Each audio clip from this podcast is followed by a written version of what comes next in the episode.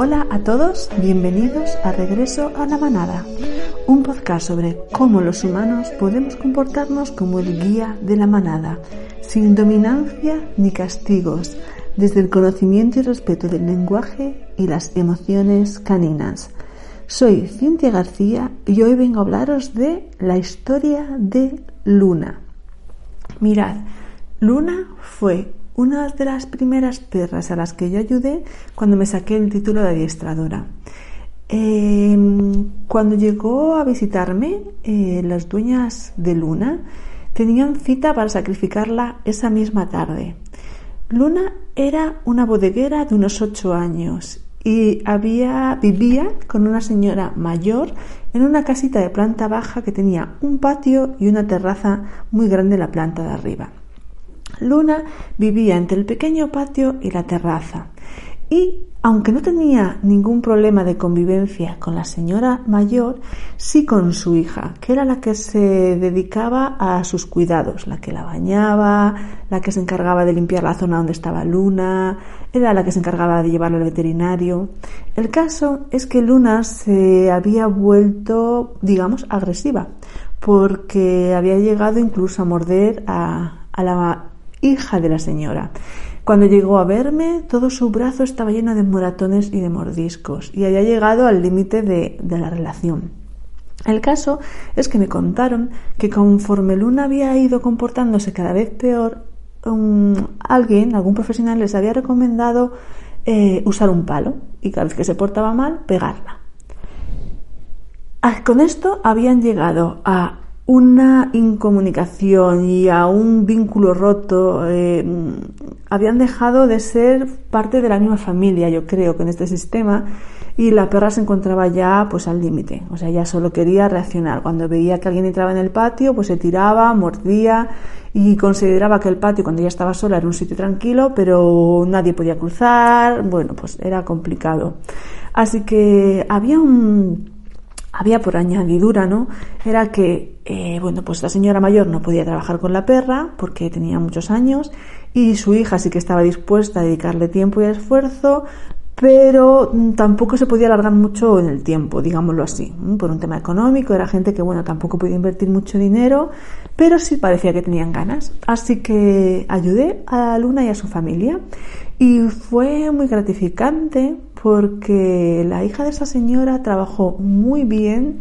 y con las pautas muy concretas. No fue fácil, ¿eh? yo lo digo a Luna, hubo que ponerla en bozal los primeros días, las primeras sesiones, porque no había quien entrase al patio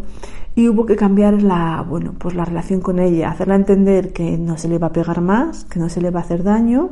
que se le iban a ofrecer mm, un enriquecimiento en su vida de alguna forma. Yo recomendé a esta señora lo primero es sacarla a pasear y la encantaba. Luna de repente, cuando la sacaban a pasear, era feliz, o sea, cambiaba por completo.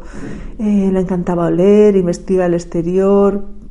Se notó enseguida que, que, se reforzaba mucho el vínculo cuando se la sacaba a la calle. La recomendé que la sacaran cuando hablaran con las vecinas por la noche, a lo fresco, aunque fuera con, con la correa o incluso con el bozal, pero que cambiaran de sitio, que enriquecieran un poco también la vida de Luna, porque Luna al fin y al cabo vivía en un patio pequeño, con un gato, y la interacción con otros humanos, con el exterior o con otros perros era nula. Entonces, casi siempre lo que yo aprendí de esto es que normalmente cuando un perro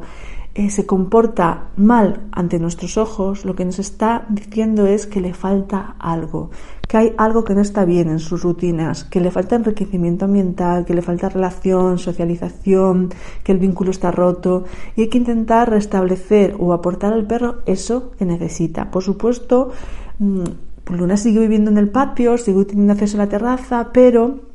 se pasaba tiempo jugando con ella en estos sitios, se le daba un paseo diario mínimo, se le intentó sacar eh, al fresco con los vecinos y de esta forma todo se reequilibró. Se necesitaron muy pocas sesiones para que Luna se volviera a integrar con la familia y para que la familia se diera cuenta de que la culpa tampoco es que fuera solo del perro, ¿vale? Que se habían cometido errores y que los errores pues rompían el vínculo, rompían la relación, pero que todo se podía reconstruir.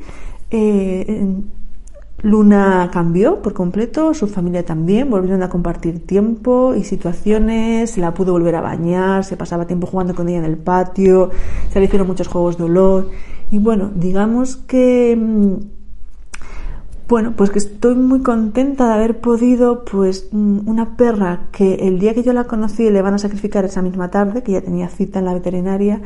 eh, cambiase tanto y como los humanos también cuando queremos algo de verdad, podemos hacerlo también mm, muy rápido y vamos, sin necesidad de invertir mucho dinero, se pueden cambiar las situaciones siempre y cuando mm, entiendas lo que el perro necesita, entiendas que el perro necesitaba otra cosa que no se le estaban dando y que cuando confías en alguien y le sigues y